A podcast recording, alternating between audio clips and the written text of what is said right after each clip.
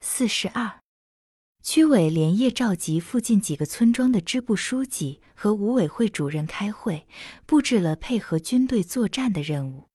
高四海担任了侦察组的组长，组员里面有一个女的，就是春儿。你要我去干什么呀？从会场出来，春儿问高四海给你们添累赘吗？快到家里打扮一下，我们一块儿去除他。：“高四海笑着说。”我知道你是个顶灵通的孩子，一老一少在低坡小屋里打扮好出来，天刚发亮儿，高四海背着大柴草筐、破夫袄，系着白搭包，春儿举着红缨大鞭，赶着姐姐家那一群山羊。他的腰里挂着一个用破布带片缝成的兜囊，盛着两颗手榴弹和几块硬干粮。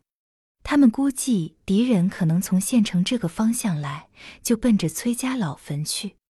春儿赶着羊再到沟里，老头儿走在到坡沿上，四下里了哨着。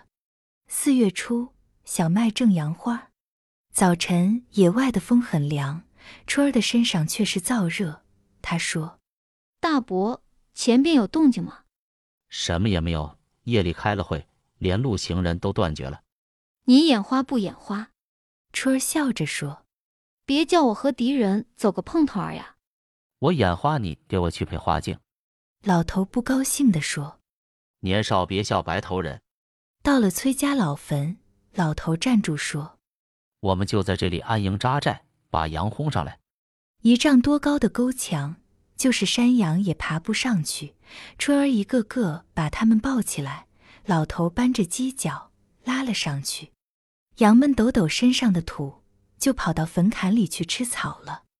老头把春儿拉上来，这是一片大坟地，林道边有两个老虎样的石兽，半截身子埋进土里，嘴上涂满车油泥。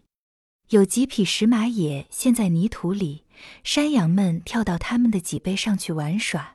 羊们离开山地和石头，已经快到一年了。坟地里密密的芦草有半人高，一排排高大的杨树，没有风，也在哗哗的响。有两只秃尾巴老鹰立在坟头上，看着人走近了，才慢慢的飞起来。春儿摇动着大鞭，把羊们赶到芦草深处去。高四海把草筐放在道沿上，割起芦草来，不断直起身子，了望通城里的路。春儿有些着急，一有风吹草动，他就侧着耳朵听。他听见通通的响声，在他身边的一棵大杨树上，有一只啄木鸟儿展开花丽的翅膀。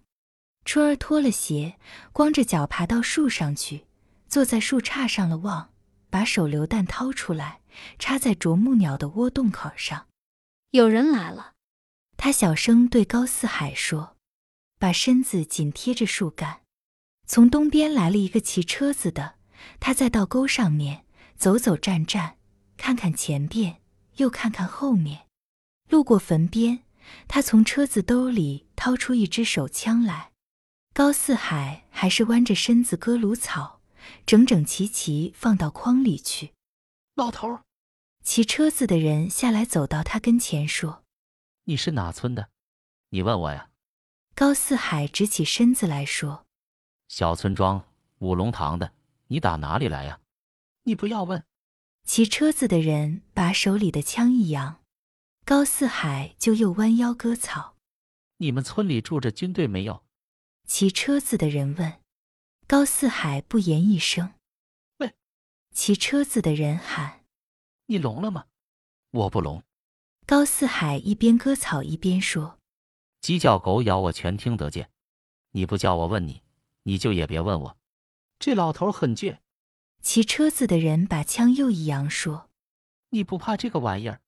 我不怕，：“高四海说，在我们这一代，凡是拿枪的都是八路军工作人员，他们从来也不吓唬人，除非是那些汉奸们。可我看着你又不像，我不像吧？我不像一个汉奸吧？骑车子的人笑着把枪放在车兜里，把车子靠在石兽上。不要靠在那上边，那上边有油。高四海说。可不是，你不说，我还没看见了。推车子的人把车子往前推了推，靠在高四海身边一棵小树上，转过身来坐在一铺芦草上说你这老头很好，谁在这老虎嘴里抹了这些油呀？这是一对坏家伙，：“高四海也坐下说，你要不往他身上抹点油，他就祸害你，叫你翻车。你们这里的人也够决短了，骑车子的人说，这样一挖到沟，汽车、坦克都不好走。通到你们村里都是这么深的沟吗？到处一样。高四海说，咱这里哪有汽车呀？你们没有，日本人有呀。骑车子的人说，一边走一边舔沟，你看有多么别扭。他别扭他的吧，用不着替他们发愁。高四海把烟袋递给骑车子的人说，谁叫他侵略咱们呀？抽袋烟吧。骑车子的人接过烟袋来，低头打火。他没有使惯火镰，老是打不着。高四海伸手从他的车子兜里把枪摸出来，坐在屁股底下，说来，我给你打吧。你是使自来火的手，你算猜着了。：“骑车子的人说，我平常抽的是烟卷儿，可是这两天什么也买不到。一看你就不像乡下人，高四海又说，你一定生在大地方。骑车子的人说，我是保定府人，你是出来给日本人带路，你一定是个汉奸。高四海说着站起来，骑车子的人立起来，就去车子兜里抓枪。高四海把枪一举说。”在这里呢，汉奸扑过来要夺，高四海一闪身子，顺劲儿一推，汉奸就栽到一个石老虎身上，亲了个嘴儿，沾了满脸油泥。高四海把他的手背过来说，你先不用回去给日本报信，就在这里凉快会儿吧。他把汉奸的裤带解下来，把汉奸的脑袋硬折过去，塞到裤裆里，像打蒲包儿一样，用裤带捆了，推到芦草深处一个狐狸洞口上。大爷，你不要活埋我呀！汉奸在裤裆里说。谁家的坟地叫埋汉奸呀、高四海说这叫看官员。说实话，你出来干什么？日本人叫我来扫探这里有没有八路军，道路儿好走不好走？：“汉奸说。日本人到了哪里？有多少人马？”高四海问到了西营，汉奸说两辆汽车，二十匹马队。现在也许过了河，走哪条路奔哪里来，：“高四海问就打算走这条路奔子午镇来。汉奸说。你在树上候着吧，我去给你姐夫送个信儿。”高四海望着春儿说就骑着这辆自行车，